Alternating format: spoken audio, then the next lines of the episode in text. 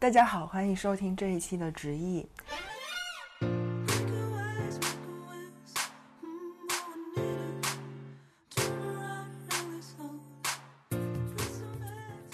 这一期我们请来了嘉宾马路，他曾经在我们的第三期节目《闲话大理》和坤弟一起聊过一期大理，这期又回到了我们的节目。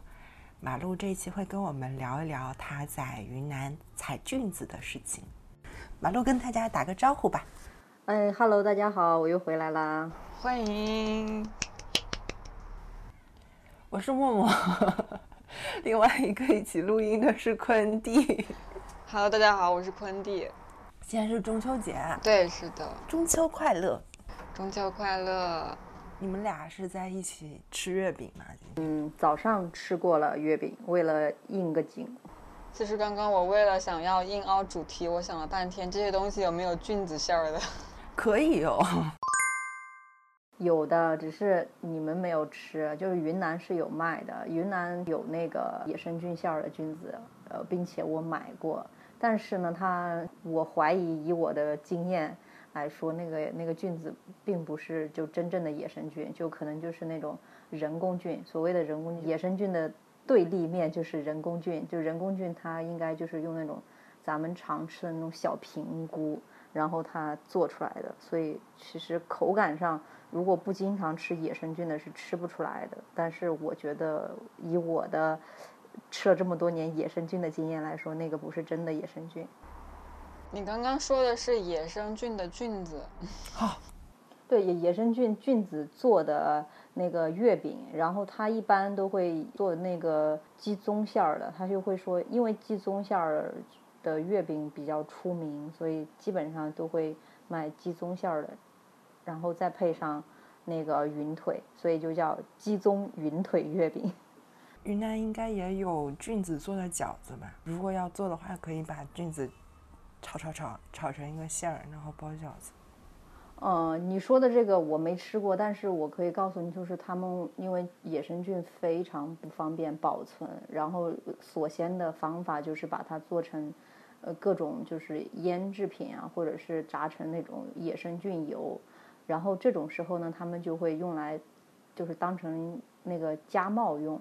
就比如说最出名的一，就是云南人的心头好，就是鸡枞油面，就是你就很简单的一个清水面煮完，然后加上他们做那个鸡枞油，就基本上，嗯，我有很多朋友，他们上大学期间就想家的时候，到了这个季节。九九十月份可能就今年新出炉的鸡枞油做好了，家里面人就会给他寄两罐，然后他吃饭的时候啊，或者是下面的时候啊，或者是就当成一个小配菜吃，就是真的就就吃了就不想家了，太好吃了。四叔应该来一个链接，这个网上应该会有卖的，但是每一家就是这种东西啊，它就是那种民间小吃，它家家都有一个配方。你说，如果说这个家的孩子去买网上做的，不一定是他最爱的，就肯定是妈妈做妈妈牌的是最爱的，就这种有一种情怀在里面，知道吧？就是之前我跟马路聊天的时候，他经常就是呃联系不上人，然后后来就问他在干嘛，他说他在山上采菌子，我就觉得这是一个非常可以白嫖把他薅过来 录一期节目的主题。嗯，因为他好像就是在山上，有大概是一个月还是两个月，就是在那儿采菌子吧，就是完全啥事儿也不干，就是每天采菌子，就可以非常有丰富的主题和经验。而且他本人也说，他现在已经是大半个采菌子专家了，所以我就想请他来录一下，就是分享一下他的采菌的经验和心得。马大师，马大师教我们采菌子。其实也没有去那么久，大概有二十天左右。只是说，因为每天处于那种失联的状态，可能在他印象中就会比较久。因为采菌子的时间会比较长，就是就别人睡觉的时候我们在行动，然后别人就是在玩耍的时候我们在补觉，就是那种 特别神秘的一个一项活动。就基本上我就是每天，呃五点五点半起床。然后就收拾收拾，吃点早餐，然后就就往山上出发。然后一般就是进山，然后到山脚下，开始能找到就是开始出菌子的山，那个时候就差不多已经六点四十七点钟左右了。然后那个时候就基本上太阳出露出了个头，那个时候露水就不是特别的重，然后菌子就特别的鲜，所以那个时候。就特别好采，然后就就那个时间点儿，就是大家都还在睡觉，可能上班族已经醒了，但是对于云南人这个作息来说，就可能才睡没多久，然后一般到了下午四点多钟才会下山，所以就是午饭这个时间都是在山上解决，然后或者是我们有时候，因为我们毕竟是属于休闲娱乐的，就是十一点钟下山，然后。就是做一顿菌子大餐之后，吃吃饱喝足，下午再去一道山，然后再去采个一两个钟头的样子。会爬到树上采吗？你那个是摘桃吗？因为我之前看那个《舌尖上的中国》，就是云南好像有哪一期会爬到树上去采一个什么东西。你一说，我觉得是不是要爬爬到树上去采？这种非常外行的问题，有一点无语。呃，如果说一定要跟你搭个边儿，显得你没有那么无知的话，咱们常见的那些比较，就是长在树干上的菌子是有几个野生菌品种的，呃，比如说那种什么干巴菌呀，或者是常见的有一个七彩菌，它就是长在那种石头缝啊，或者是树干上面那种腐质的那种上面，所以它还是有点像你说的那个感觉，但是它一般也，嗯，它既然腐了，它也就是那种。死了的树木，所以它是倒地的，所以我们不用爬树，最多的就是爬山，因为那个山上的路都不太好走，菌子不是不太喜欢长在人多的地方。如果这个山头就是天天被人踩踏什么的，就是很容易把它的那个它的那个菌落和孢子给就是踩走，或者是那个它是喜欢长在人。就不太容易出没的地方，所以大多数的菌子都是长在树根儿或者比较低矮的地方，对吧？嗯，这个的话它是比较系统划分的。我只能说凭我自己的经验，就是采的话，到我去的那个地方是呃云南楚雄。楚雄的话可以这么说，就我在这云南的话，就别人会说云南就很多菌子，基本上云南省每个地区都有。它自己独特的菌子，如果说品种多且比较齐全的话，就是楚雄。然后，因为我有一个朋友，他是土生土长的楚雄人，然后我就去了楚雄的牟定县。嗯，但是这个县呢，就是不是特别的出名。仅仅去的原因，就是因为我要找一个非常熟悉的人带我去熟悉，哪些菌子是可以吃，哪些菌子是不能吃的。菌子最多的楚雄最多的是南华跟义门，就这两个地方的菌子产量又多，品种又多，然后会出一些比较稀有的品种。比如说义门的话，它会有那个松露非常出名的猪拱菌。像南华的话，它有一个特别好玩的一件事情，现在南华县的山头是不能进的。因为它的菌子已经成为它主要的那个经济来源，所以它到了那个出菌子的时候，政府是管制外地人，就属于不属于它这个县城的，就属于外地人去采菌子。如果你要采菌子，你只能在它准许的山头，以及让他们的村民带领去收费去采菌子。如果说你不交费的话，你采来的菌子会按照当地市场价去购买。对他们来说，这已经是他们一种私有财产。我反正我听了之后，又觉得又好气又好笑，但是我又觉得也没毛病，因为就就楚雄这个地方，它本身真的非常的穷，就穷到就是以前如果谁听到谁的谁家的姑娘嫁到楚雄的话。他爹他妈就是那种听到之后就是要哭死的。比如说他女儿跟一个楚雄的小哥谈恋爱了，然后他在没有经过父母的允许之下要嫁到楚雄，被他爹妈知道，他爹妈就是那种要死要活要上吊的，就觉得自己的女儿一辈子都会去过苦日子。然后现在呢，就是因为野生菌啊，还有因为旅游业各种开发，就楚雄人相对会条件好一点，但真正。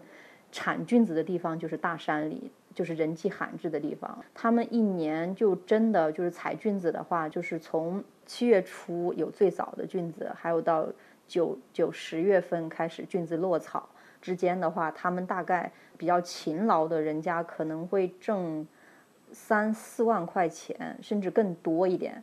嗯，这真的是他们一家全年最最重要的一个经济就收入。所以就是他们这个地方保护政策，防止我们这些游手好闲人士去去给他摘了，就采了之后，他们真的会受非常大的影响。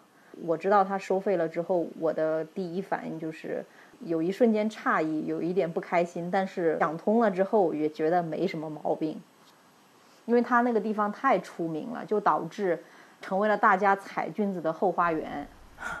刚刚马路有提到，他每年采菌子的时间是七月到九月、十月的当中的这几个月，对吧？嗯，对。也提到了他去采菌子的地方是楚雄。我们先把这个时间、地点、人物给撸清楚。他刚刚有提到是朋友带他一起去采的，是一个自学成才的小天才。两个月时间里面，已经是一个嗯采菌子的半个专家了。因为因为你要吃啊，你为自己的生命而负责任，所以你就学的特别认真。就比如说，你像以前读书那一会儿，你要是这个地方没知识点没学会，最多就是考试的时候我搞不懂。但是这个就是我马上中午就要下锅了，我能不能吃？吃了会不会死？如果说到这一点，就要提一句：一到这个季节的话，就是云南各个街头就会贴一个。呃，一个很大的那个可食用菌，最多的是不可食用有毒菌吧。我仔细看了一下，因为我每次去他们那些小地方，都会发现他们政府写的都是他们当地常见的，就是每个地方还是有不同的区别的。每个山头以及每个地方它长的菌子是有区别的，因为这跟菌子的那个生长习性有关。然后他们就会写他们当地最有名的那些毒菌。然后我去的这个地方呢，它的毒菌就比较集中在鹅膏菌，然后它一般会那个一个小图，图下面就会写是什么菌，然后菌子它后面还有个括号，呃，有毒。另外有一一排比较着重的有毒不可食，后面还有一个括号就是吃有人死亡过，着重强调就是有些是有毒的，但是呢没有死，有些呢是有毒的，有人死过吃了之后。所以你要格外的注意小心。有的吃过没有死人，只会看见小人在跳舞。对，只是产生了幻觉。搜了一下那个关于鹅膏菌的新闻，Google 出来一条：一零年云南楚雄两周内十四人食用野生菌中毒，在蘑菇中毒死亡事件中，楚雄百分之九十以上是有毒鹅膏引起的。如黄盖鹅膏及其白化个体，是世界上最剧毒的蘑菇之一，误食一朵足可以致命。被人们俗称“白罗伞”的菌子，就是其中最毒的白毒鹅膏菌。而而在同时，不同的地方称为“白毒伞”、“白帽子”、“白鹅膏”、“春生鹅”，所以这是白伞伞的一种，是吗？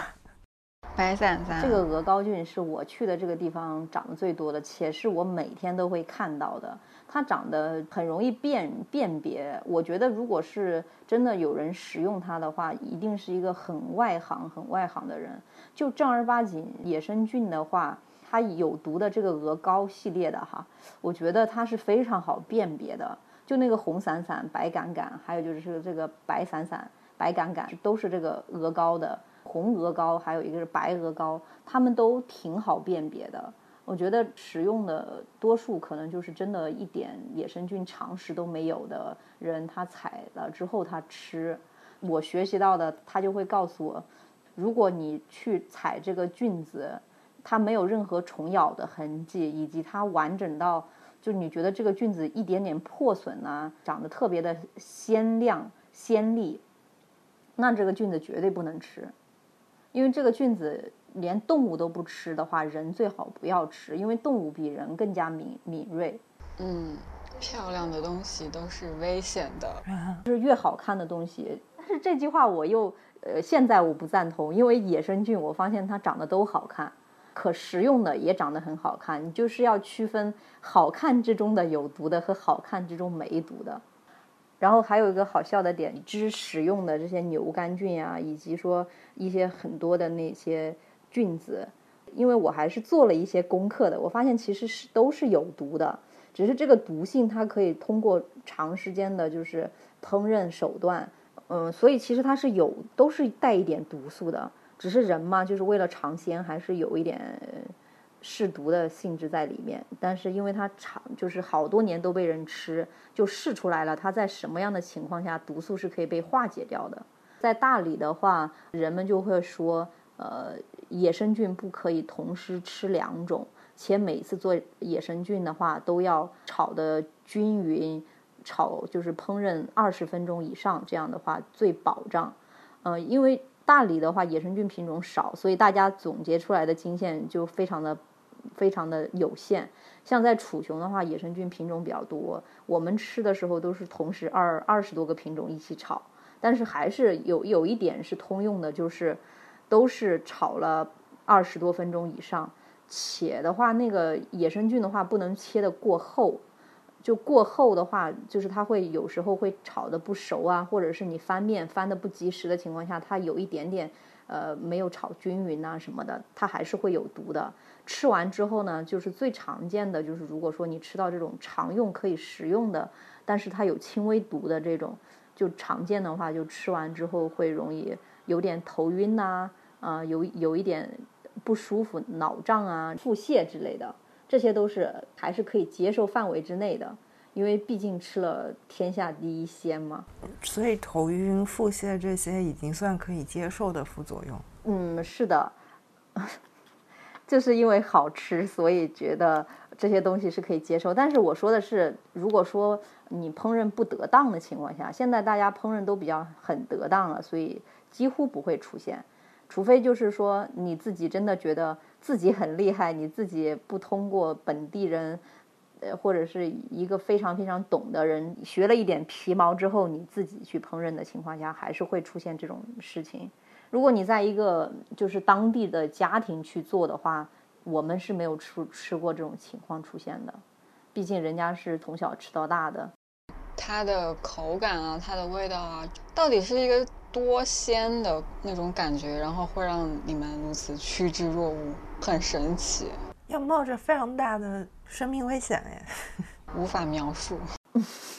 这个我觉得是，当你吃过那种山珍海味第一线的那种食材之后，你会觉得，我可以说我我吃过，就今年我吃过这种山珍之后，呃，还有这种比较土生土长的这种资，就是那种食材之后，我会发现我现在吃东西没有太多的食欲，就会觉得这些东西好新、好普通、好柴呀，说出来有点矫情，但是真的。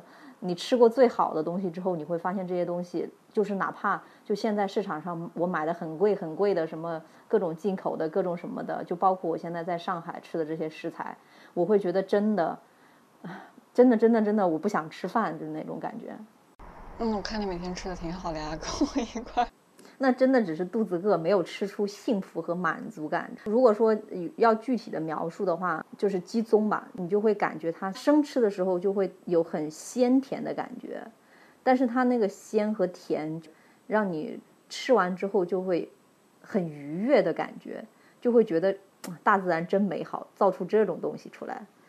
嗯，就是大家比较吹捧比较多的那个松茸的话，比如说做刺身啊什么的，最早被被吹捧被那个啥是日本人，就是在咱们中国没有吃的时候，日本人就把咱们的松茸奉为神一般的存在，能生吃的食材，且不用任何加工烹饪的，那它的口感上绝对是就是非常鲜，因为它不需要在其他的加工去遮住它的本来的那个鲜。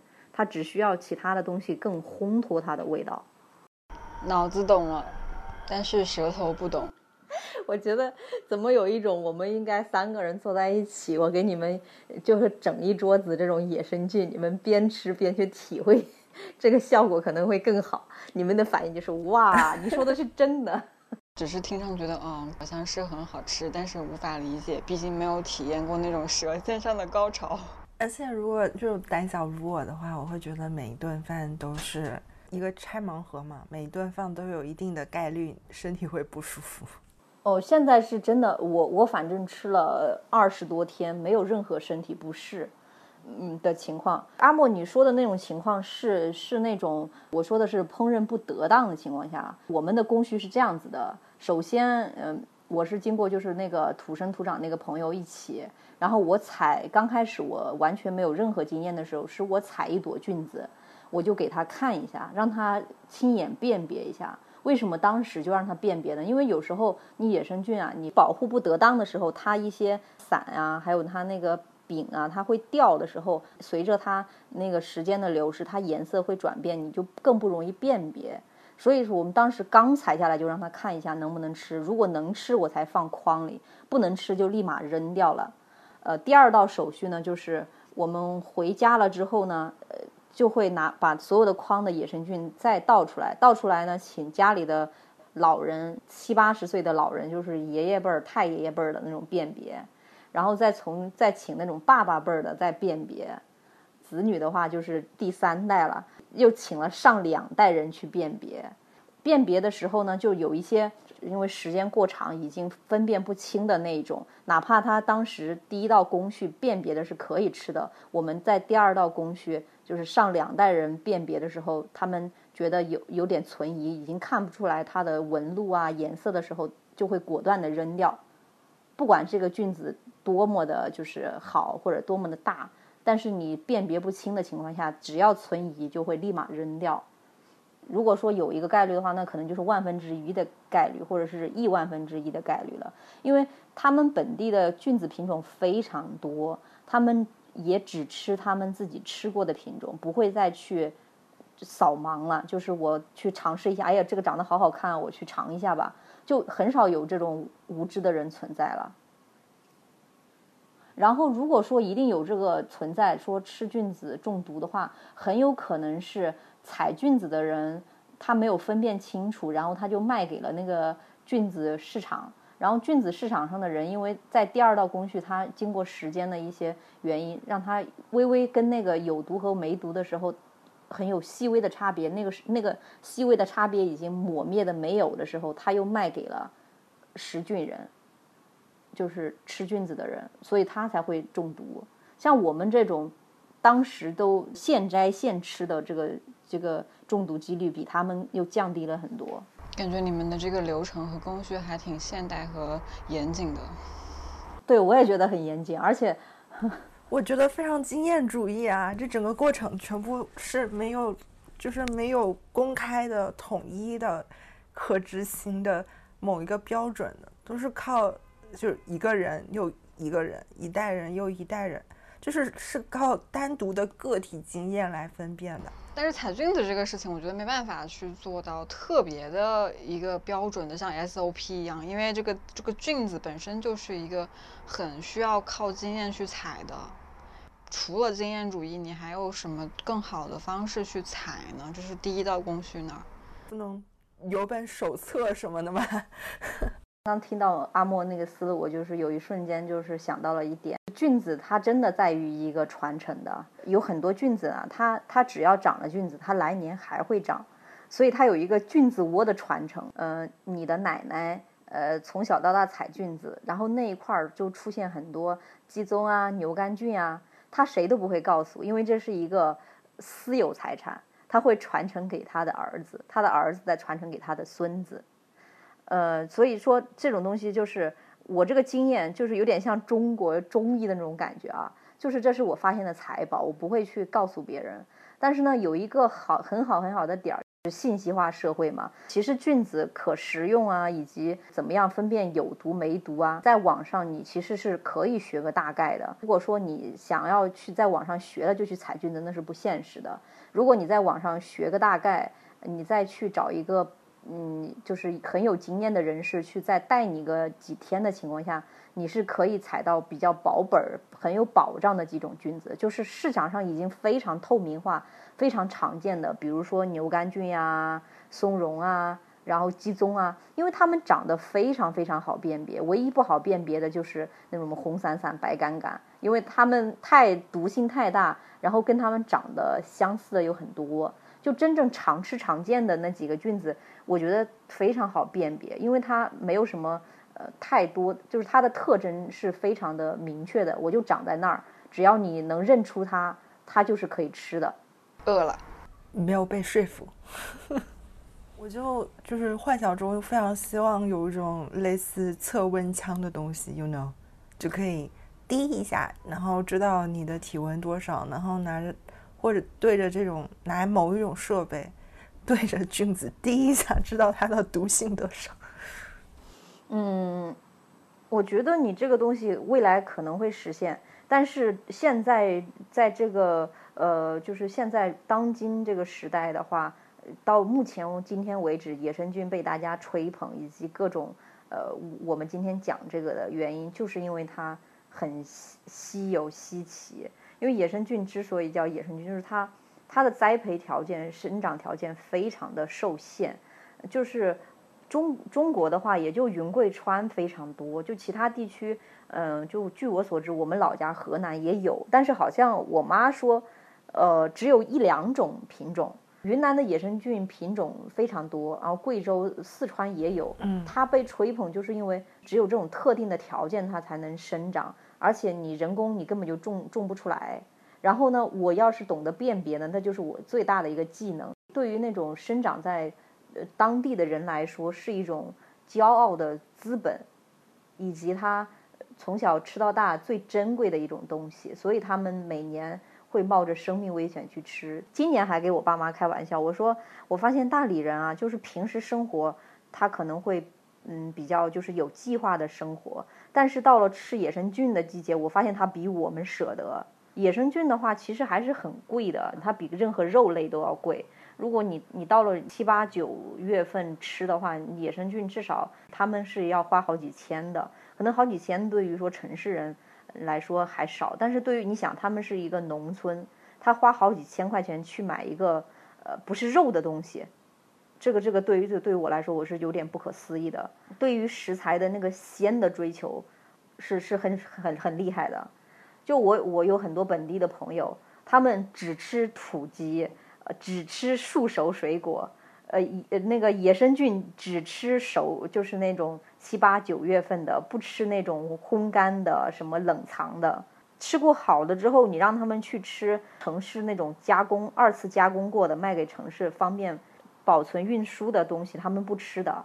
我 陷入了沉思，我反思一下，但是好像并没有什么卵用，因为就是毕竟也没法经常吃到那些什么树熟的水果呀。哦，对了，就是我好像刚刚听到你说有一个菌子成熟，你叫它落草，是落草吗？这个词儿。这菌子的话，它有好多个土名字。是我上一次跟你闲聊的时候，有一种菌子叫谷黄菌。那个谷黄菌就是，呃，谷子黄的时候的菌子，就顾名思义，水稻成熟的季节嘛。然后它就是这个时候出现的菌子，可能要早个十天左右出现的。现在我还不知道有没有。其实菌子它是分季节的，嗯，我去的时候，那个时候，呃，八月中旬的时候，牛肝菌就大批量上市的时候。然后当我二八月二十号的时候再找的时候，真的市场上也没有卖的了。然后我在山上怎么挖掘也没有挖掘过，就牛肝菌，就是它真的季节性非常强，上下只错了十几天你就找不到了。好吧，那所以那个落草是个什么东西？是我记错了吗？落草是这个是云南人经常会说的一个词儿，就是这个东西没有了，落下来了，就从树上落下来，过季的意思，就落入了土中、草中，然后消失无踪。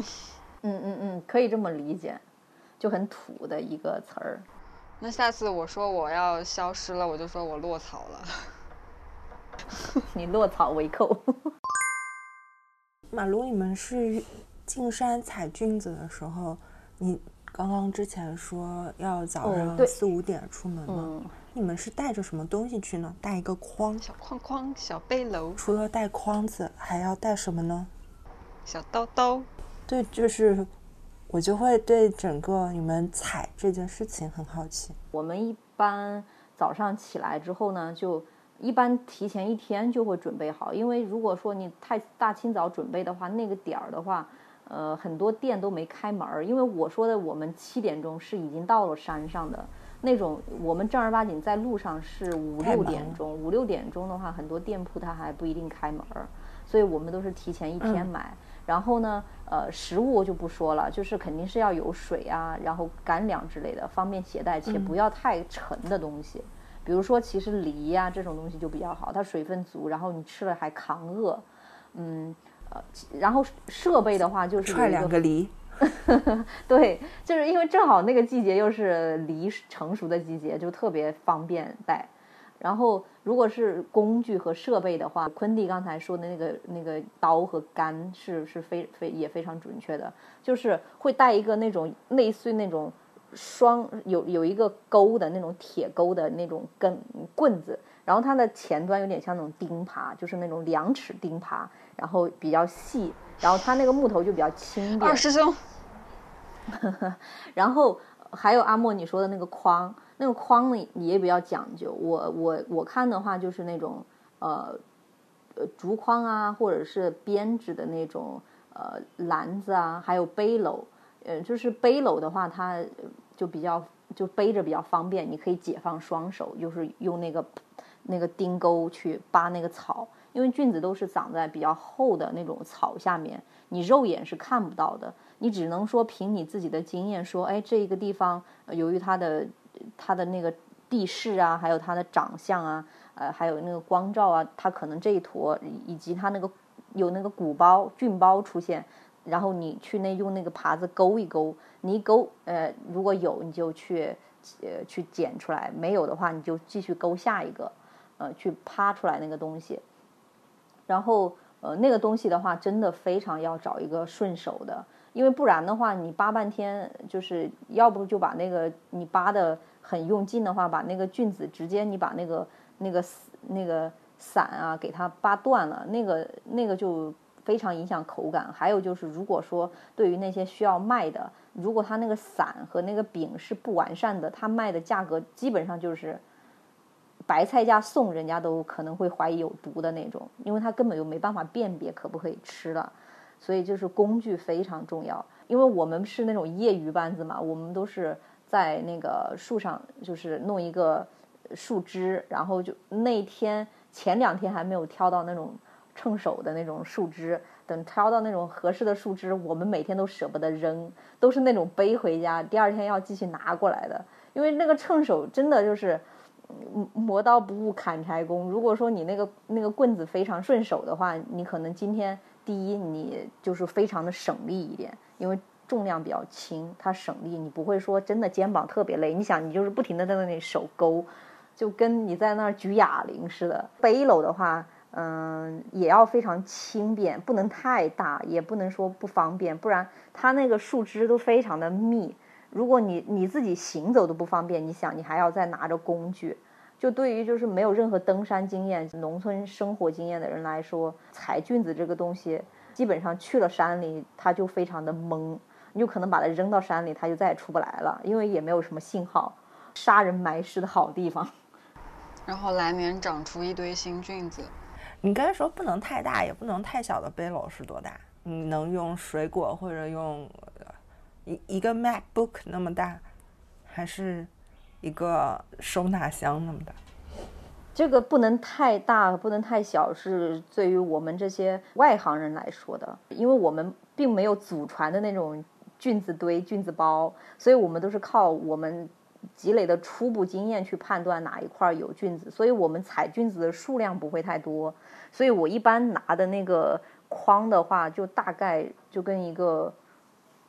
十四寸的电脑差不多大吧，方方正正的，深深也差不多的那种。在山上碰到过拿那个就是背那种背篓能装满的，就是那种是职业采菌子的，就他真的就是靠菌子在生存的人。我有一个朋友，他们他们在云南冰川，他妈妈就是每年就是采菌子采一个月，可能挣四万块钱左右，可能真的是有那种祖传菌子包的那种 那种人家。他是每每天。凌晨两三点钟起床，他的那个背篓就会比较大，因为他采菌子他会采的很多，他的背篓的话，二十二十寸的那种，二十十八寸的那种行李箱那么深，宽度的话可能也差不多那么宽吧。根据你自己能采多少的去选择你那个容器吧。就比较重要的是一个装它的容器，还有你刚才说手上用来勾菌子的工具，不管是树枝啊，还是钉耙，或者就是小刀这样子的。如果是自身的东西的话，你要穿那种比较透气一点的衣服啊，冲锋衣比较好，因为那个树枝很密。就是你如果穿短袖的话，你的你的手臂啊肯定会被划伤的。所以就是我们那个拿到手上那种钉耙，它第一方面去把你前面的荆棘啊给给给铲断，第二的话有时候还有很多蜘蛛网啊什么，因为它就是没有人不会有人经常走过的地方，去清理前面的障碍物。菌子啊，它会非常喜欢长在那种比较湿气比较重的地方，而且你上面有下面很多那种茅草。它又下过雨，因为菌子就长在雨季的时候，它又下过雨，它非常滑。你的鞋子又一定要非常的防滑。如果说但凡你轻视这件事情，你穿了一个那种滑板鞋去，你可能就第一脚还没上山，这个坡你就过不去，就一下子进沟了那种。所以需要穿一双底比较厚的鞋吗？还是就是要又要防滑，又要防止你踩到比如说泥地啊，或者就陷下去那样？底非常厚，我我不个人不建议，因为我真的碰到过，找了半天你找不到菌子，但是呢，你一脚踩到菌子上的那种，所以你你要非常的轻便，然后能感知到你的脚下是什么样的路况。所以你们是穿的什么鞋？普通的球鞋、冲锋鞋还是？嗯，我当时穿的就是类似于那种登山鞋，但是只是底子非常的软。然后呃比较轻便，防滑比较好。我就遇到过这个情况，一个多小时没有任何收获的时候，我就脚下走到一个地方，还没下脚，但是我能感觉到脚底上有一个有一处凸起，然后我就赶紧就把脚收回了，然后在茅草丛扒了半天，扒出一个牛肝菌出来。采这个菌子，它的好玩的点儿就在于像探险一样。出发前，你哪怕经验再充丰富，你都不知道你今天的运气怎么样，你能不能采到菌子？它有很大的运气成分，还有很多的经验成分，靠你自己所学的知识以及你的运气去看一下今天有多大的收获。到了最后，可能我踩了一两个小时，我有种那种草木皆兵的感觉，就我又感觉所有的地方都生满了、长满了菌子，但是为什么我都找不到？然后我又生怕我一脚下去把菌子给踩断了。眼观六路，耳听八方的那种去踩，非常的那种小心，然后真的特别的伤眼睛。你的眼睛在不停的看，有一个小鼓包，就菌子它长在那个茅草下面嘛，还有的就长在那种橡子树下面。但是它有一个特点，都是会有一定的鼓包和凸起。它那个凸起不是那种裸露在外面的，这就有点像我之前跟昆弟聊天的时候，我就说那些采菌子的视频就特别假。就那些菌子就直接长在外面，能看得到菌子的伞，这就是人为的插插上去，然后就是拍出视频的那种效果。就我采了那么多菌子啊，除非是这座山根本就没有人踏入过，你才能看到菌子已经冒出草头了那种。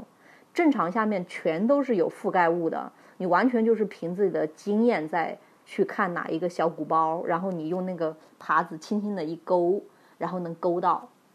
那那些娘娘们，职业采菌人，他们穿的啥？他们也是穿的冲锋衣吗？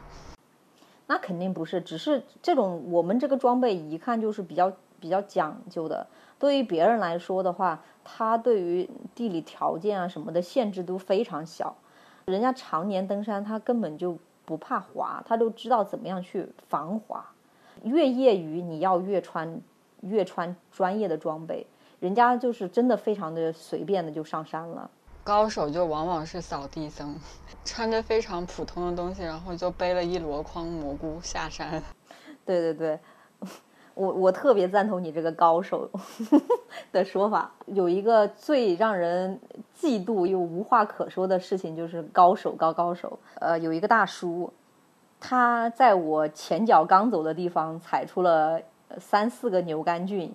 而且他的设备就是非常的随便，随便在路边捡了一个树枝，提了个塑料袋上山了，可能就是刚放完牛，顺便到山上遛个弯儿。但是呢，我刚刚精心去扒过的土，人家就是 就是没有找到。但是他呢，就是非常，然后我就说大叔你怎么找的？然后这种东西真的就是人家不会告诉你的，哪怕关系再好的人，海俊子有一个现象，如果我们一帮人上山，我们是各走各的路，不是一起边聊天边走。既然是有目的的，第一胜负欲会非常强，第二的话直接引引起影响到你的经济收入，各走各的路，各踩各的郡，你不去偷窥我，我也不偷窥你。所以我我们问的那那个词儿非常的。好奇又加外行，然后那个大叔就说：“你仔细找一找嘛。”暗自掰头的一个竞技场。我听到一个点，马路说你们一群人上山，上山是是各走各的，那就是山上又没有信号的这种情况下，你们就各走各的，不会怕走散吗？我们是带个对讲机，不是不是，这种非常原始的手段，吼一吼。对对对，你说对了。呃，我们上山的话，走到哪啦？对，通常的话，我们会呃，就是如果二三十分钟之之内没有任何联系的情况下，或者是我发现这边长菌子会更普遍的情况下，就会用吼的时候说：“哎，你那边这会儿有没有收获？”他就说没有。然后我说：“我这边这会儿收获了多少多少朵，你赶紧过来搜这片山，靠吼来辨别方位。”第一呢是寻找小伙伴有没有失散，第二呢就是呃看有没有收获。那我们说有没有收获，是因为我们大家就是采菌子的目的是共同在一锅里面炖，但是别人是不会靠吼的，人家就是默默的，然后要走的时候彼此通个气叫一声，然后在一起走，就谁也不会说啊告诉你，哎呀我这一会儿收获特别多，你赶紧来。那那那那那这个人的话，在村子里面可能。嗯，就是人缘会特别好，因为太无私了。突然对起了山歌，在山里。那万一有一个人在山上出状况，比如说遇险了怎么办？你们如果二三十分钟才吼一下的话，这个就跟那个菌子的生长习性相关了。其实，野生菌的话，很少长在特别陡峭的地方。我们又不是采那个什么天山雪莲那种东西，跟我想的是一样的。呃，阿莫，你说的菌子呢？它喜欢长在那种坡没有那么陡，但是也有一定的小坡，且不会长在大山里。它长的山往往就是那种丘陵地区，呃，然后长在那种松树，呃，像橡子树，然后各种什么呃栗树下面。它是长在树大树下面的，所以它它长的那个地方，呃，不会说有那种什么大峡谷啊、悬崖峭壁啊那种地方，它最多会有个沟，那个沟也最多就是两三米深。还有的话，它长的地方不是那种特别人迹罕至的地方。如果人迹罕至的话，你没办法把菌落给带过去。野生菌它怎么样？第一次出现野生菌的话。这个东西也有有也有很多说法，但是其中最被大家信任的一个说法就是被动物和人把菌落菌包带过去的，它也同时靠人跟动物去扩散去繁衍后代，所以如果真的是没有人的情况下，没有动物的情况下那种地方的话，也没有菌子，或者是没有大量成片菌子。可是我我觉得遇险的情况分很多种嘛。除了因为山势地形这种本身外部条件、大自然条件就很危险，还有可能，比如说你被突然低血糖了，对对对，你自身比如说低血糖了，panic attack，心脏抽搐了，突然腿抽了、崴了，被小蛇攻击了、小动物攻击了，这种不是一脚踩空的那种，但是嗯，那就靠靠吼吼一声，然后就赶过去了，把它扛下山。我目前想到的是这样。就阿莫你说的这个这个东西，我发现，呃，这个问题只有我在完全长生长在城市的朋友里面问过我这个问题。只要有一点农村经验的朋友，好像没有问我这个问题。我觉得我分析出来的结论就是，城市的朋友们可能会扩大对这个危险性，以及对这种这种未知的领域会更加更更加的恐惧。昆蒂的妈妈非常害怕这种。东西的。然后我妈跟她妈非常熟，然后我妈说啊，我们家小五带我去采野生菌。昆蒂的妈妈说，哇，这么恐怖的地方，天哪，你们都敢去？然后我妈说哪里恐怖了？天哪，我什么事情都没有遇到。当然，它也有潜在的危险性。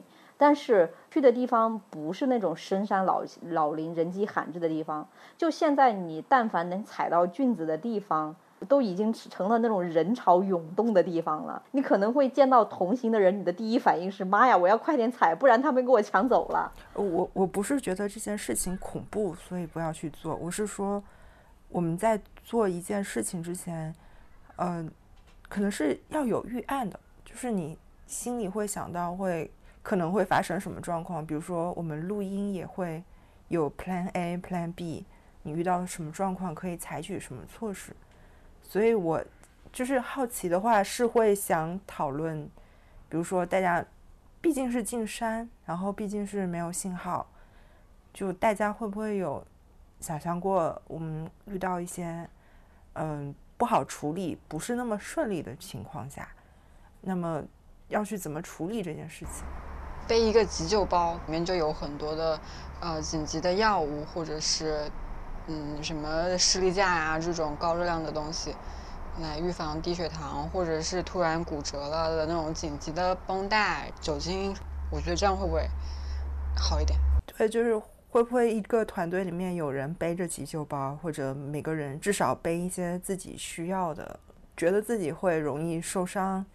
被划伤，然后带一些紧急急救的东西，或者团队里至少有一个人是可以实施紧急医疗设这样子的。我觉得阿莫说的是非常有道理的。大家可能听我讲的比较轻松，但是这个前提是，呃，第一呢，我是比较野的，一向喜欢比较这种到这种地方去。所以我是有相对身姿是非常矫健的，就对于经常走平路啊，或者是没有任何经验的人来说，还是一个非常危险的事情。可能就是对于你们来说是有一点点的。如果说你们带这些东西能够让你们更加的，就是去增加安全性的话，是我是赞同的。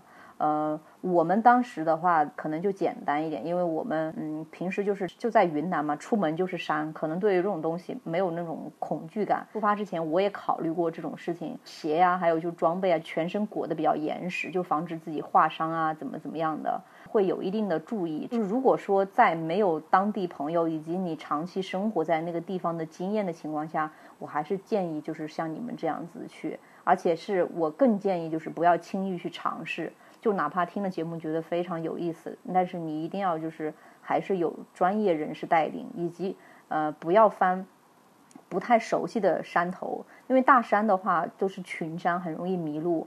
但是我们去的那个地方呢，是我朋友的他家，山里的孩子吧，我们当时那个小团队里有个小姑娘，可能大概六岁还是七岁的样子。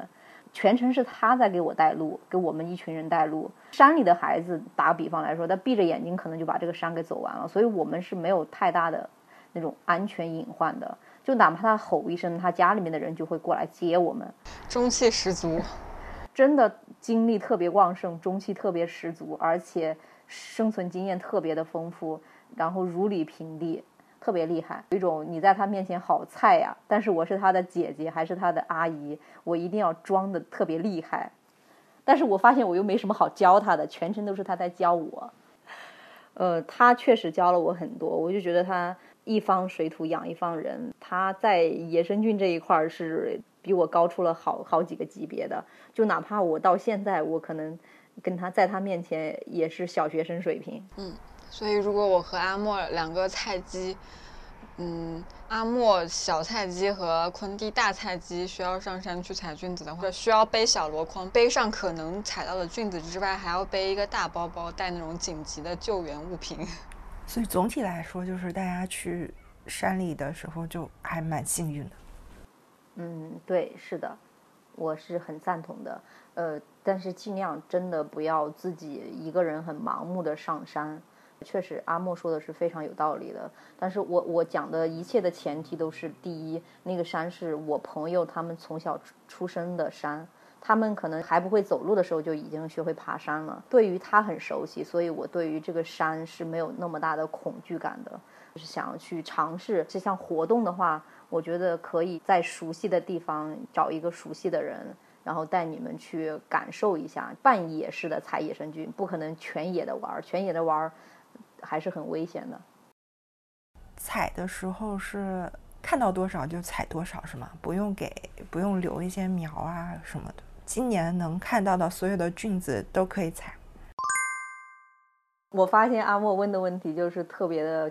具有环保意识和大局观，以及安全防范意识。你呃有点领导范儿。云南人以及我朋友教我采菌子的时候，其实是非常有意识的，让我们保护那个根，根不要挖断，以及碰到特别特别小的菌子，它还在生长的时候，你不要挖它，等给下一个有缘人。它是大家的一个，虽然说它很私有这个财产，但是呢，因为你想要来年继续有收获，或者是过两天继续有收获，因为菌子它生长的非常快，呃，你一定要保护它，寻求一个可持续发展。根你不要挖断，太小的不要去采。这些年就有一个现象，阿莫提到的一个现象，特别是鸡枞，因为鸡枞这几年被大家捧得特别高，所以现在鸡枞就有一个挖断根的现象。朋友，这个牟定县，他们以前的时候放牛的时候会经常遇到鸡枞那种，呃，一丛一丛的，一堆一堆的。今年那个爷爷他说，他今年放牛的时候一次鸡枞都没采到过。鸡枞卖的很贵，真正自己家吃的，也就是说生活无忧的人，他还会碰到的时候自己吃。多数人是用来卖钱的。鸡枞的特点非常的明明显，这个伞非常的小，使用的都是它那个。它那个根部，我听说过他们长到几米的一个根，就有些人他贪得无厌吧，或者是说真的特殊情况，我们也不能说他们他挖这个根的目的是什么，但是呢，他造成的结果就是把这个根一直挖到的那个白蚁巢的最最深处，直接把它那个根是挖断了，导致现在很多地区是不产鸡枞了，已经。妈呀，已经不可持续发展了。是的。然后现在大家寻求的就是，呃，就是现在很多地区以及云南地区的一些农业专家呀，都在呃想要把这个野生菌种植起来。这样的话，防止它第一呢，真的需求量很大，然后也增加经济收入；第二的话，也防止说有一天吃不到了。所以就是在想办法把野生菌人工种植。但是目前为止，我所知道的就是也也很难实现，因为它的生长条件太过于苛刻了，很难长到。就算哪怕你能长到的话，它毕竟它当时是野生的，它野生的跟家养的还是有区别的。听下来，现在野生菌它是一个越吃就是大趋势是一个越吃越少的状态的话，那我们是不是应该 少吃，就减少自己吃这些东西的欲望？如果是为了环境保护的目的，嗯，野生菌它不太存在说太大的这个环境保护问题，就可能存在的就是说你以后吃不到了，它成为一个很稀缺的，它只会说价格越炒越高，然后那种贩贩假的、做假的人越来越多。但是你说控制人那种，呃，这种食用方面吃的欲望，我觉得，呃，很难。不太现实，就是你你吃过了之后，就会有一种啊，我多吃一口也没事儿，就跟减肥一样，就是你会有侥幸心理，在我吃一点也没事儿，反正 就是这种这种想法在里面。是不是当地人吃野生菌已经是他们身份认同的一部分？可能真的是生活的一部分。云南每个地区基本上都产野生菌，他们从小吃到大的东西，就跟。嗯，到了这个季节，必须不知道每个人家乡有没有，就到了这个季节，不吃点东西，不吃点这个野生菌，总感觉少了点什么。我去的这个朋友家就非常的典型，他们家现在是他在牟定县的一个村子，具体的村子我就不说了，免得真的有人去搜到那个村子去那里采野生菌。我想太多了，他们家是养牛的，几十头牛吧，上百头牛。那就是当地的很呃大户了，就是一头牛大概就是几万块钱，而且是专门卖那种小牛，所以就是一年收入的话，我我跟那个大叔聊过，唠家常的时候说过，他们家一年年收入可能就是在百万左右。就对于这种家庭来说，呃，他可能真的就不不需要就是以采野生菌去用来补贴家用，或者是成为整年的经济收入。但是他们家有个现象，比如说早上干完农活，以及去割完草、喂完油、喂喂完牛之后呢，他们会呃下午两点、三点的时候再上一次山，就采个一两个小时，够炒一盘的那个野生菌的时候就回来。然后有时候呢，嗯，带上自己的儿子啊、女儿啊，以及爷爷奶奶啊一起上山，家里面是一个很和谐的一个聚会一样，去上山转一转。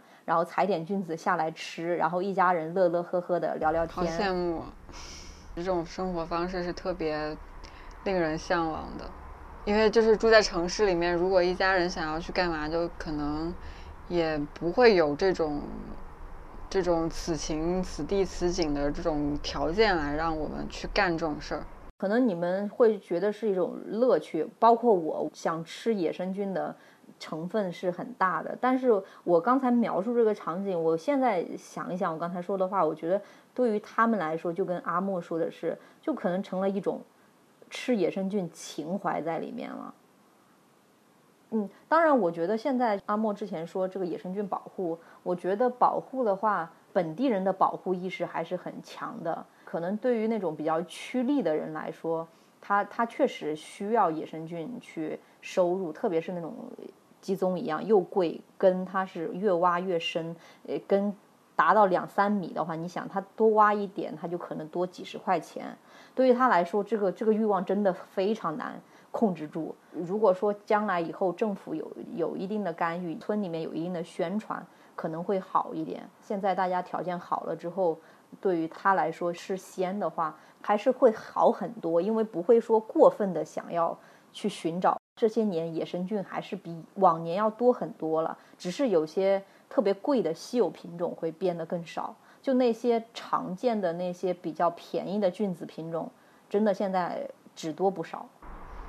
我有一个终极疑问，所以马路，你这一次采菌子呢，你的收获是多少？嗯，可能我去的那个县城本身它也。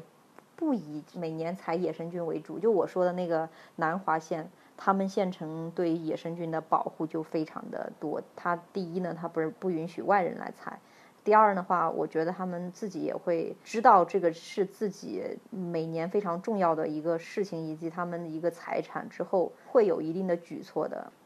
收获就是吃了二十多天的菌子，如果折合成人民币的话，就是。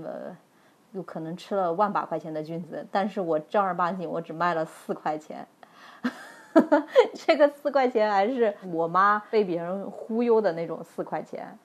请讲讲 四块钱和万把块钱的具体的内容，让我们也羡慕一下。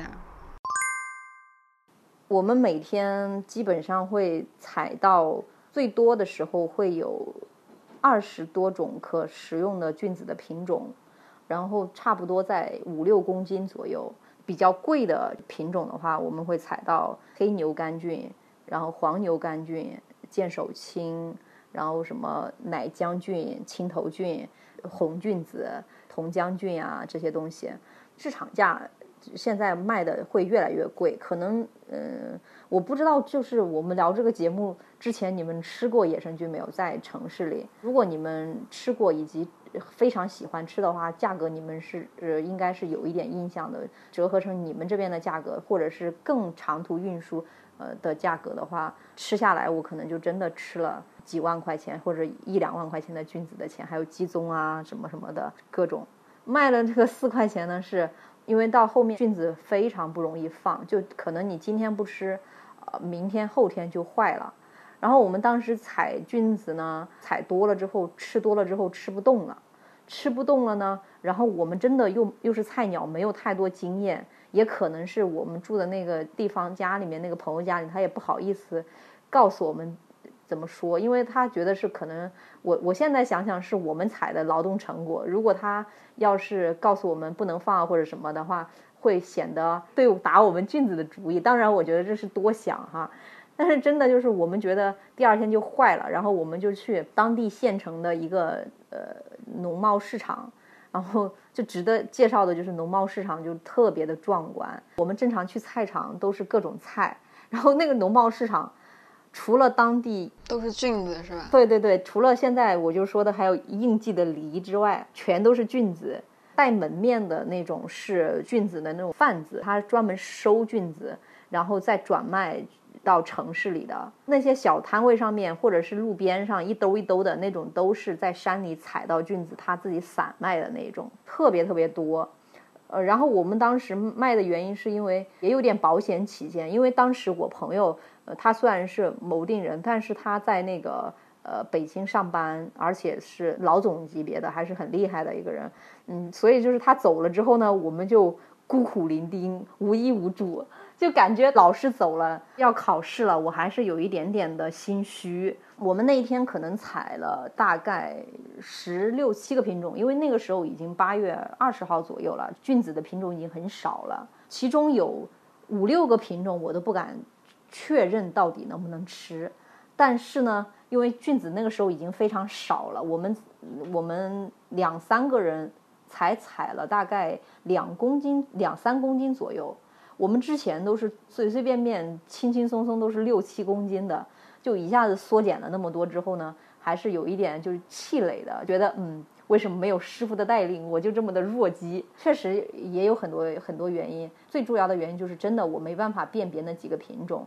然后呢，我我跟我妈说的是，我们进去背着这个框框去问一下老板菌子多少钱，有一点点小心机的成分，就是让他辨别一下。他拿的一瞬间有一个下意识的动作，就是分品相、档次、品种以及可食用和有毒的。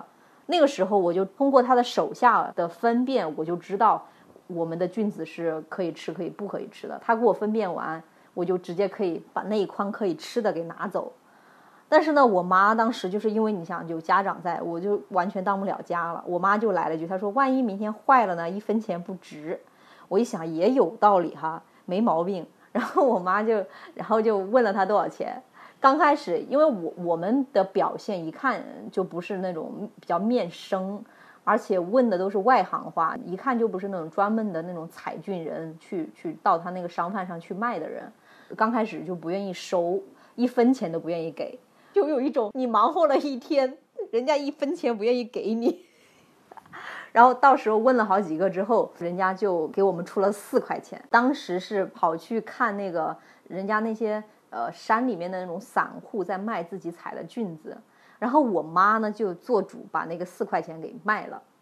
然后卖了之后呢，我妈还很高兴，拿着那个崭新的一块钱人民币到我跟前说：“你看我卖了四块钱，厉害厉害厉害。” 然后呢，我就走到那个地方，有一瞬间的开心。然后我就说：“那我们买冰棒吃吧。”然后我才想起来，四块钱可能三个人买冰棒还买不到什么像样的冰棒。那你们就冰棒两根瘸着一半一半吃。那个老板是不是讹你们呀？他收肯定是收的最最便宜的，因为他赚的就是倒买倒卖的钱。还有呢，其实菌子是分值钱品种和不值钱品种的。你越稀有的品种，它就越稀有，口感越好，被吹捧的越多的，它肯定价格贵。还有就是我们采菌子的时候，真正懂的，人家是用那些茅草啊，或者是用什么东西是包过包裹的，它的品相就非常的好。我们的菌子就可能真的已经散了，对于别人来说很勉强的在买。当时我们卖的时候，有一个卖松茸的一个大叔吧，采了两朵松茸，它是里三层外三层的包裹着过来，而且是揣到怀里。批发价，他一根松茸大概十公分长的一根松茸就卖了六十块钱，那个老板给他。如果卖到城市，那一根松茸可能就到了你吃到嘴里，可能就是一百多块钱、两百多块钱，甚至更高。我不知道，就是贩卖手续越多，可能就越贵。他随随便便一根从怀里揣出来就六十多，我搞那么一大筐，我才给我四块钱。品种问题、珍贵程度，还有一个就是我们把它保护的不太好。一筐摞在一起，它那个伞都不是特别的完善了，品相不好，长得不好了，已经。这就是经验吧，人家靠这个吃饭的，对待他们又格外的宝贝。卖的时候呢，他们有很多散户嘛，那散户不想让这个中间商赚差价，他们就直接卖给那些逛菜场的那些当地的居民，所以他们的价格就会高，零售价卖的，他们可能在市场上耗的时间长，但是他们的东西卖的那个价格就会很高。所以，如果当时我们的菌子在市场上卖的话，可能也能卖个一一百多块钱，那个是现成的零售价。如果我们那一筐在城市卖的话，或者是到大理去卖的话，还是能卖几百块钱的。可见四块钱转手几道就可以赚很多钱。如果当时我们在那个市场上当散户一样多蹲个几个小时的话，也是可以卖到钱的。我们经验不够，还有就是不太自信，觉得自己的东西是垃圾玩意儿，就直接甩卖处理了。祝你明年可以一筐卖二十块钱。嗯，然后你们就可以三个人买两根，买三根好吃一点带巧克力和奶油的冰棒了。借您吉言。我现在好想吃冰棒。嗯，好吧。我今年采菌子的时候，还是采到了有很多比较珍奇的东西，就就特别特别开心的。就是我采了好几朵灵芝，很小，就是那种迷你可爱的，可能就跟呃两枚硬币大小的那种灵芝，它的花纹又特别好看，然后又特别好，特别开心。你拍照了吗？我都直接把那个灵芝带回家了。那个没有嘛，四块钱一样卖掉，我就带回家放到一个框框里面珍藏起来了。我以为你当场就把它吃掉了，生吃？怎么可能？灵芝是硬的，它都像木头一样，它是那种木质的，它只能说通过加工。你这个，你这不是学医的吗？你不知道灵芝长什么样吗？我是继承你刚才说什么，就各种松茸啊，什么东西生吃是最好吃的，什么鸡枞啊，生吃什么鲜甜。然后你看到了灵芝，哇，然后你就生吃了，咬了一口。没有，因为你我我可能说实话，我刚采到灵芝的时候，我的第一反应是中午的时候赶紧把它吃掉它。你看吧，呃，但是呢，就是因为我吧，我拿到手的时候，灵芝是非常硬的，然后我就说这个难道吃起来非常的 Q 弹，呃，非常的有嚼劲？那个小姑娘叫蓉蓉，六七岁的一个小老师告诉我，灵芝是硬的，不可以吃。然后我就说哦好，那我就就珍藏起来了。看来他吃过，不然他不知道，他不会知道灵芝是硬的，不不可以吃。呃，这个就不知道了。反正人家的经验 知识储备特别的全。还有就是看到了一个嗯云芝，长得特别像云朵，特别好看。有很多那种中国古画上面那种画的那个云呐，长得特别像那个云芝，就看到它就有一种。嗯，特别仙侠的感觉，仙侠，好厉害啊！就这个这个云芝可以长得这么的好看，难以描述的感觉。卷儿是吗？嗯，对对，一个卷儿一个卷儿的那种，然后就特别像那种仙侠图腾，然后你就会觉得自己好像跟某一个时空以及某一个东西连接了起来。但我觉得古人看到这种云芝的长相，可能跟你看到的是一样的，所以它确实连接了起来。某一瞬间就会觉得自己。呃，就是跟他们产生了联系。越没有经过加工啊，或者是越深山老林的东西，它可能跟古代的东西就越接近，你就会觉得就时间就瞬间缩短了。然后你们彼此进行了一个交流，当时就在灵魂出窍，在想他们以前的时候是不是也上山采这些东西啊什么的。嗯，竹杖芒鞋轻胜马。哦，对对对，还有一个珍贵的就是我采了几朵那个干巴菌。干巴菌的话，现在挺贵的。我我当时查了一下，每公斤现在就好的品相的，一千块钱一斤，还是一公斤，甚至会更贵。当时我就好兴奋的，我说我发财了，然后就采了，可能大概二两左右吧。这次就把它吃了，自己吃到嘴里面的也是也是充满了金钱的味道，就 还是很开心的，就有一种哇，采了这么贵的东西，嗯，今天我这个采菌子还是非常的圆满的。我有一个比较好奇的问题，那你吃了这么多天菌子之后，你排泄出来的东西有什么不一样吗？肠道特别的滑，呃，你说到这个，我真的有有很深的印象，就是我之前有一次我吃那个鸡鸡枞，吃完鸡枞之后，我不是过度的吹捧鸡枞，就有机会我真的很想请你们两个人吃那个鸡枞，就别的野生菌，我觉得。咱们可以忽略不计，在我心目中排第一位的，就是鸡枞了。现在别的东西都是浮云。我吃完鸡枞，我你知道我我从来不喜欢汤泡饭的，我汤跟米饭以及菜汁儿融合在一起我是不能接受的。但是我吃了两碗鸡枞汤泡饭，这个就是我人生献给了第一次给他。鸡枞真的就是你生吃也好，或者是怎么样也好，不需要你怎么样加工。我们吃的就是最简单的，就是鸡枞直接加水煮，加一点点盐，什么都不加，你有一种喝那种。鲜鸡汤的感觉，但是它又比鸡汤好喝，又没有任何添加剂的感觉，就是像吃那种升级版的太太乐鸡精，但是那个鸡精味儿呢又非常的嗯天然。我那天吃完鸡枞之后，我发现我尿的尿就特别的香，然后 因为就是这个怎么回事，小老弟？就是呃，就是这这个可能后来会被剪掉，但是我真的想说一说，就是呃，当时我我吃完之后嘛，因为我们每天就是上山上或者怎么样，都是野外就地解决，你不会像在厕所里面，你会跟那个马桶的那个水去融合去吸食，我们直接就是在野外解决的话，你可能会直接会闻到那种空气中散发的味道。上完厕所之后。我就闻到了那个鸡枞味儿，第一次觉得自己尿的尿还挺好闻的。好的，鸡枞味儿是吗？就是所以说它从入口然后到排出在体内，它其实会有某种成分一直产生作用，它它也不会被改变，可以这么理解吗？嗯，对，是的。就我我以前不知道它会排泄的时候还有味道。然后现在就是觉得，你当你排泄出来的时候，它还有一种鸡汤味儿，就有一种家里面在熬鸡汤 的感觉，飘散出来的味道。嗯，我此时不太不太知道应该羡慕鸡汤呢，还是还是应该……嗯，好的。谷氨酸的味道吗？鲜味儿不是是那个谷氨酸盐和核苷酸的味道。是的。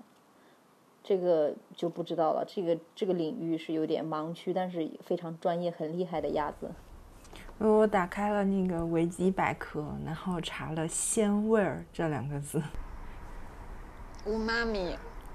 对啊，乌妈咪。然后他说，乌妈咪一词或获得官方认可为科学字词，用来描述谷氨酸盐和核苷酸的味觉。嗯。我们待会儿可以查一下，到底鸡枞里面的那个可以一直保持直到排出还维持的东西到底是什么？嗯，希望能查到，因为这个我说的这个条件非常的苛刻，有气流上腾的时候，你想这么方便、干净、卫生的那个那个如厕环境，对对对，所以说你很难去有这个体会。我们就是因为下午还要去继续上山，才有这个体会的。有没有可能是因为它加上了那个土壤混合起来的味道？但是很，我明显的闻闻到了还是鸡枞味儿啊。好，我们来愉快的进入下一个问题。这个话题太有味儿了，是吧？要赶紧打住。两个点儿吧，想说，第一个就是菌子，当地人会给他们取很多土名字，非常通俗易懂，根据他们的长相或者是味道啊，以及很多特性去叫名字，可爱，然后也有趣的。还有一个是那个类似于科普性质的，有毒没毒，可吃的，其实都长得挺好看的。我们可以找那种云南官方政府印的那种海报。我去大理玩还是去哪玩？云南哪玩的时候就看到过那种街道有贴那种海报宣传，就刚刚马路提到过的那种，在网上找一下那种海报，然后贴个链接贴在我们的 show notes 里面。还有一个好玩的点就是在山上的时候呢，因为我跟那个小女孩的那个语言有点不通，那个小女孩可能是在村子里面读的书。哪怕他上了小学，他的普通话还是非常的普通，就是有一种呃云南话的感觉。所以他当时我问他这个野生菌叫什么，可不可以吃的时候，他给我的回答都是他们的土名字。然后我是先学会野生菌的土名字叫法，才在网上找到了它的官方学名对号入座的。他们叫黑牛肝菌，叫黑过。过去的过，你摸过它之后呢，这个牛肝菌的表面会变黑，所以它叫黑过。因为我刚开始听的是黑果，我说为什么叫黑果呢？是因为它是黑色的果子嘛？长的，呃，然后他就比手画脚了半天，我才知道是黑过的意思。见手青就是你摸过之后，过，它那个表表面的颜色会变成青色的，所以它叫见手青。其实它的意思是一样的，摸过之后它会产生一些变化。所以他们都是用手摸过之后产生过变化，所以他们就取这个名字。哦，这是一个系列的，还有一个系列是味道，比如说黄牛肝菌，他们叫香老虎。它下面的那个纹路是有点像那个老虎的花纹。牛肝菌里面，我觉得有黄牛肝菌是特别好闻的，所以它们叫香老虎。人民的力量是非常强大的，就是这个这个名字牛肝菌，它下面有一个类似于像锁链一样的纹路，以及它表皮的纹路特别像虎皮，它又味道特别的香，叫香老虎，挺形象的。因为它符合记忆点儿，就是可能。呃，它的学名你需要换一个另外的脑回路去记它，但是香老虎啊、黑过啊就很符合你去记忆它的理解。就你现在说的话，我可能也是就直接会记什么黑过、香老虎。黑过原来是叫黑牛肝菌。对对对，还有一个好玩的就是奶浆菌，一般叫奶汁菌。它是因为如果掰扯啊或者怎么样，它会形成那种像。奶一样的白色的浆液出来，非常的形象。我觉得这肯定很好吃，挺好吃的。还有的记忆点，根据他吃过的味道，比如说它有一个土名字叫酸木耳，你吃过之后那个菌子是酸的味道。我现在吃了野生菌几个品种之后，常见的酸的，它还有酸的、苦的、辣的、脆的。就各种各种口感，然后你想，我们吃的又非常的野，十几二十个品种混合炒在一起，你一嘴吃到好几个品种，想到一个考题，就是我这个一嘴到底吃了几个菌子？拆盲盒。嗯，是的。还有一个菌子也很好笑，叫鸡屁股菌，让我深刻的点儿就是非常的形象。鸡屁股菌，我觉得。挺好吃的，就是吃起来有点像很鲜的茶树菇的味道。为什么让我恋恋不忘的点就在于我的一个，当时我去那个市场上，因为那个时候我在山上见了很多。然后我刚开始去的时候，那个鸡屁股菌它大概是九月份的时候才会长出来，就是也就是八月底九月份的时候长出来。然后我刚开始我那个朋友带我的时候，那个鸡屁股菌还没有生长，所以那次我是没采到的。他走了之后呢，鸡屁股菌开始在那个山上大面积的出来。第一天、第二天我去采的时候，我没有敢采。然后到了市场上，我发现有人卖的时候，我就知道我在山上碰到的这个菌子是可以吃的。所以呢，我又好奇这个东西值不值钱呀，或者是什么口感。摊位上问了一下，那一兜大概有两斤左右，他卖我两块钱一兜，果兜。我说，哎，这么，我当时的内心活动这么便宜，肯定也不好吃。算了算了，我不买了，然后我也不采了。然后呢，呃，第二天的时候呢，我又非常没有原则的采了，因为我发现菌子的品种已经很少了。如果我不采，不再采一点鸡屁股菌回家，我就觉得我自己的篮子东西太少了，有点过不去，太丢人了。然后我采了，采了之后呢，我那天正好是已经返程了，回那个大理。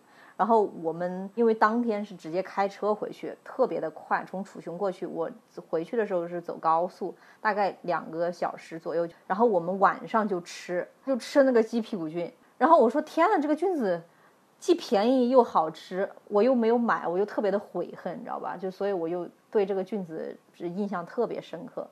得不到的是最好的 总结，人的。”劣根性，就那个菌子真的，它水分特别少，挺容易放的。自己买买几斤回来的话，我把它洗干净，晒一晒，或者是把它榨成油啊，或者腌制起来的话，应该可以吃一年，甚至那个口感绝对还是挺好的。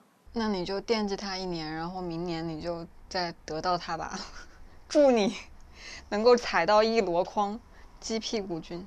它的学名叫什么？它。嗯，好像就叫鸡屁股菌吧，因为这个菌子好像太太过于廉价，没有人给它取一个学名，可以查一下，到时候。嗯，好的。但其实有一说一，我没有吃过鸡屁股，我也没有吃过鸡屁股。鸡屁股菌不是说它味道像鸡屁股，它是说它长得像鸡屁股。哦，那画面出来了。对，哦对，我想起来了一个。我觉得劳动人民的智慧是非常非常厉害的。云南到了那个采菌子的时候嘛，有很多村子啊，它有很多收菌子的。其实到了市场上，到了城市啊，举个例子，就上海这边来说，菌子其实已经做过了初步的处理，它的处理就是把那个菌根已经是削过的。到了这个季节，有专门的一个工种，就是削菌根，就把菌子里面的泥土啊就削。各家各户啊，或者是有那种赚钱需求的人，比较集中收菌子的一个地方，帮别人削菌根。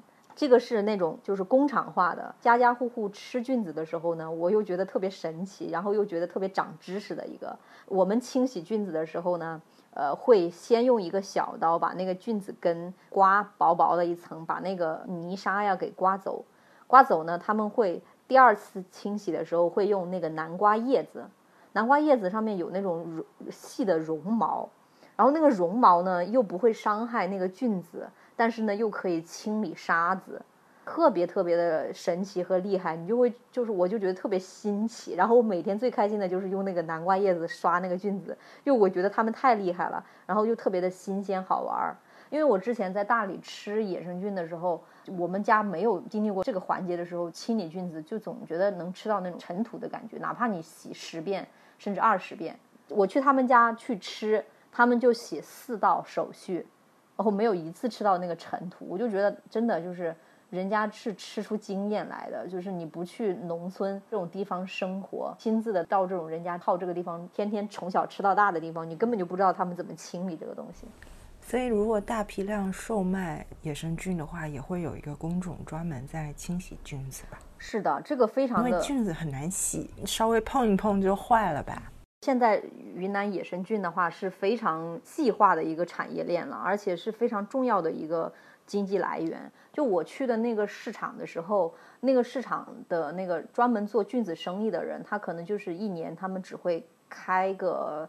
三三五个月的时间开门最忙碌的时候就是每天的晚上。你采菌子是白天、早上、下午，然后等到你到了晚上，你开始收集好了野生菌之后，你就开始根据品相分门别类。能够运输的菌子基本上都是水分比较少且比较珍贵、口感比较好的。它肯定运出去，它想卖高价，它就要长得好看呀，在它口感最好的时候运走。然后那个时候的工作量就非常大，手速特别快。你要把菌子包装好，然后一个一个的放到一个盒子里面。运输的过程中，争取也不能说争取，就是完全不能把那个菌子给它弄断呀，或者是破坏。不然的话，那个价格就可能一个是白菜价，一个是黄金价的区别。专门到这个时候去跟他们打工的工人，一个店门口就坐了二三十个人，不停的在忙碌。剪呀、弄啊，各种工序在同时进行。到了差不多三四点的时候，呃，凌晨的时间，就赶紧把它给运输到昆明啊。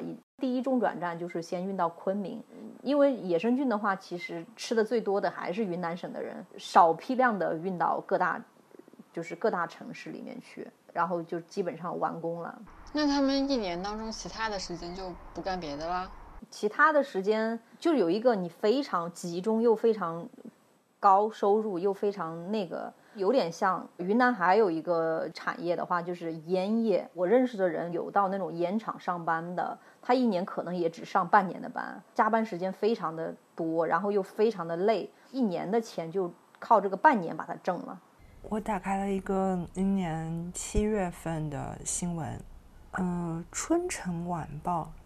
云南限定季节喜菌，讲他们这个工种的新闻。发现新闻里面配的图片，喜菌这个职业工种的人，他们在用高压水枪洗菌子。用高压水枪，如果说菌子能够用高压水枪清洗的话，那那个菌子肯定是那种水分含量比较少的菌子。我采的这些菌子好像都不能用这种高压水枪去清洗。如果用水枪去清洗的话，它肯定会损害它的那个菌子的整体的一个，它就不好看了。不好看了之后，这个菌子也看颜值的，它颜值一下降，它就卖的便宜了。我发链接到群里了，一天可以洗两三百公斤的菌子。哦，我知道了，阿莫，你说的，哎，它可能是最后一道，是不是他们已经要入锅之前了？那就不在乎它长什么样了。用高压水枪清洗可能会更快。不是，不是入锅之前，我看他们好像还是就要运输之前的预处理，是在一个野生菌交易市场里买完野生菌之后，批量买完野生菌之后，请人帮忙清洗菌子。在交易市场门口会有几家店来代洗野生菌，师傅就是拿着高压水枪，哦哦，根据形状、硬度，用不同的水量和冲水角哦度来清洗菌子。嗯、有的柔软易碎，则要嗯用就是更适中的水枪才能不破坏。然后他们一天工作时间是九个小时，每个小时不是收费价格是按公斤算，六元到八八元每公斤，嗯每天可以洗两三百公斤。嗯，我知道你这一点这一个工序了。这个就是也是类似于最后一道工序，就是我在市场里面买了野生菌之后，我不想回家清洗，然后我就让你在门口给我清，就有点像我买了一只鸡，我不想回家宰，你在那个屠宰场我给你宰宰好了，加一个工序钱。因为云南人吃野生菌，因为菌子它非常限季节，而而且大家对它的喜爱程度啊，超乎你们的想象。我在一个我去县城吃饭，我在一个很小的理发店门口，那个老板买了大概十几袋儿的牛肝菌以及就是见手青，可能我觉得它的价值就在于好几千块钱，甚至那个。吃完饭我比较闲嘛，然后我就问他，我说大哥你干嘛？你你买这个是要卖吗？他们是全家邻里之间会帮忙清洗这个菌子的，然后我就问他，他说他们自己吃，一个收入不太高的家庭，家庭成员也没有那么多的情况下，他们买买个十几公斤的野生菌清洗，我觉得这个工程量还是真的需要一个工种专门用来搞这个事情的。清洗牛肝菌、青头菌的价格是十元每公斤，鸡枞十一到十二元，干巴菌二十，挑拣、清洗、切好是五十，是一个非常成熟的工种。你这个是广告链，不用啊，我就是看那个哦，就是哦是冲洗费是吧各？种就是报道里面，他采访了非常多的公众里面的商家。哦，那你想，他如果工序多的情况下，一个工序都这么贵的情况下，那真的不断的加价，不断的就是人力的投入的话，他到了最后一步去卖的时候，就是到了嘴巴里面还是加了很多钱的。我已经在阳台坐累了。我想吃冰棒，刚才马路说冰棒的时候，我一直想吃冰棒，想到现在。我只有四块钱，还要存着，明年吃。我已经喝水喝多了，要尿尿了。那我们就录到这儿。那大家中秋快乐！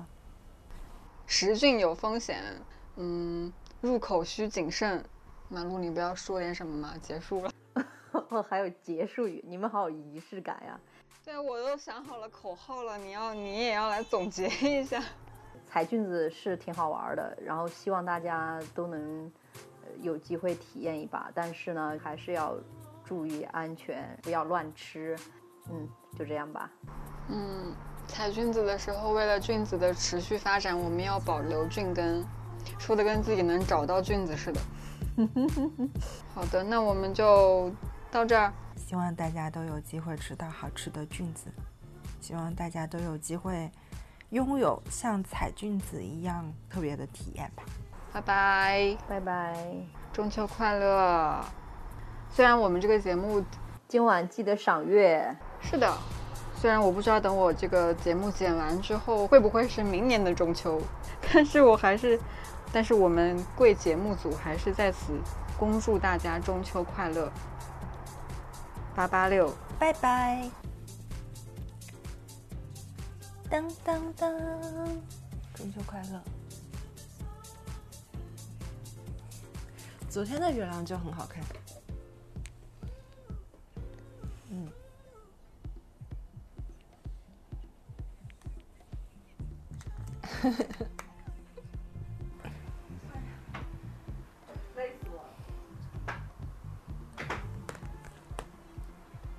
拜拜。